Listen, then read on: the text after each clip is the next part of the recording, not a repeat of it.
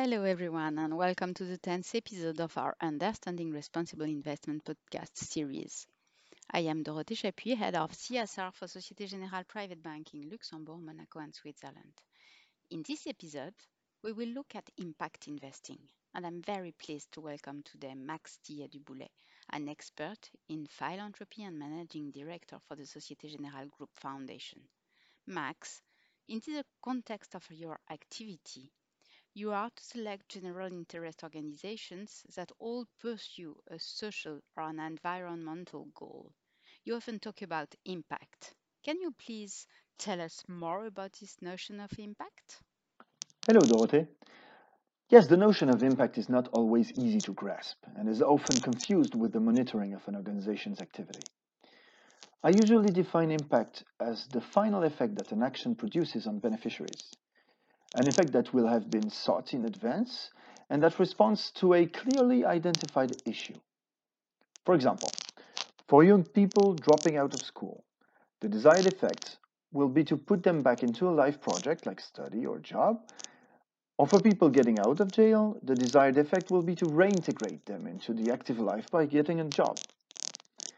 You can easily understand that one of the keys to impact is its measurement.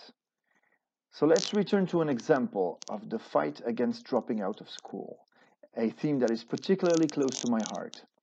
In this area, a relationship has been established between children who had no plans for their future or who could not plan any career and the likelihood of them dropping out of school. An organization that we support through the foundation identified that one of the ways to give them back the desire to learn was to put them in contact with professionals who are passionate about their jobs. So this organization sets up very powerful testimonial ses sessions conducted by professionals inside schools several times a year.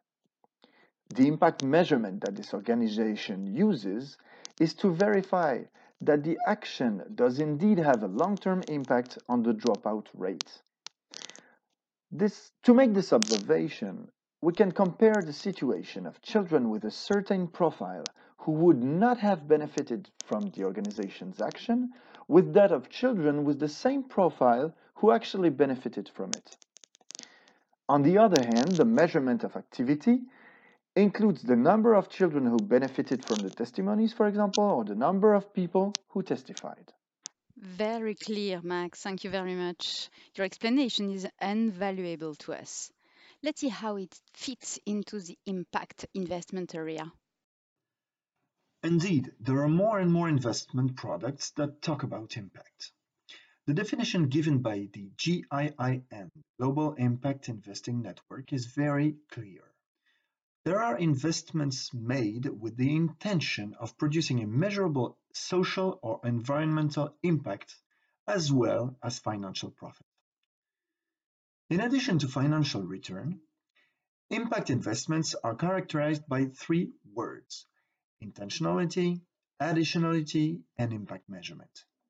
So let's look at each of these three terms. The intentionality of investors is the fact that they identify a cause to be solved through their investments. For example, the cause of professional integration or the fight against poor housing. Additionality means that the provision of financing by the investor enables the impact to be achieved, and that without it, the desired effect on the beneficiaries would not have been possible. For example, by providing so many financial resources to the reintegration into the Working World program, will enable to reintegrate so many people, so many more people. And the impact measurement, as we've seen, concerns measurement elements, not always easy to characterize though, according to the nature of the project. So these three criteria make it possible to distinguish impact investment from thematic investment, which is one of the approaches of socially responsible investment. In thematic investment, the aim is to invest in companies the activity of which covers one or two areas of sustainable development. For example, in thematic products in the water sector, companies are selected and financed that operate globally to improve access to water, to save it, to make it drinkable, etc. If the intention of the investor is to enable to give access to water to people who are deprived of it, it can indeed be thought that the selected companies partly fulfill this objective. However, it will be difficult to prove additionality, which means how the capital provided was actually used to provide access to water to more people who are deprived of it. The capital may also have been invested in another area, such as the replacement or the maintenance of existing networks. And it will be even more difficult to give a measurable impact to the desired effect, which was to bring clean water to those who are deprived of it.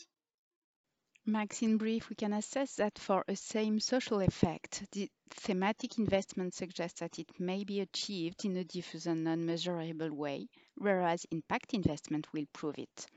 These impact investments are not yet reachable to individuals because the associated risks are significant and multiple.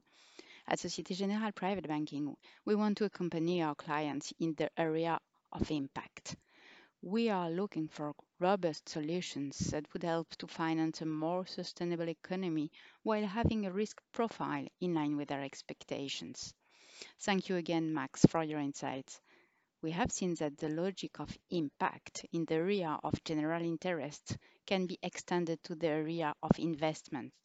In the next episode, we will see another very interesting theme, the calculation of portfolio temperatures.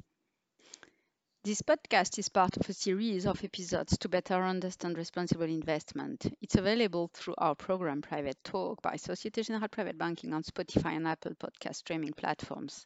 Subscribe now to be notified when the next episode is released and spread the word. You can find the script for the episode on the Societe Generale Private Banking website www.privatebanking.societegenerale.com.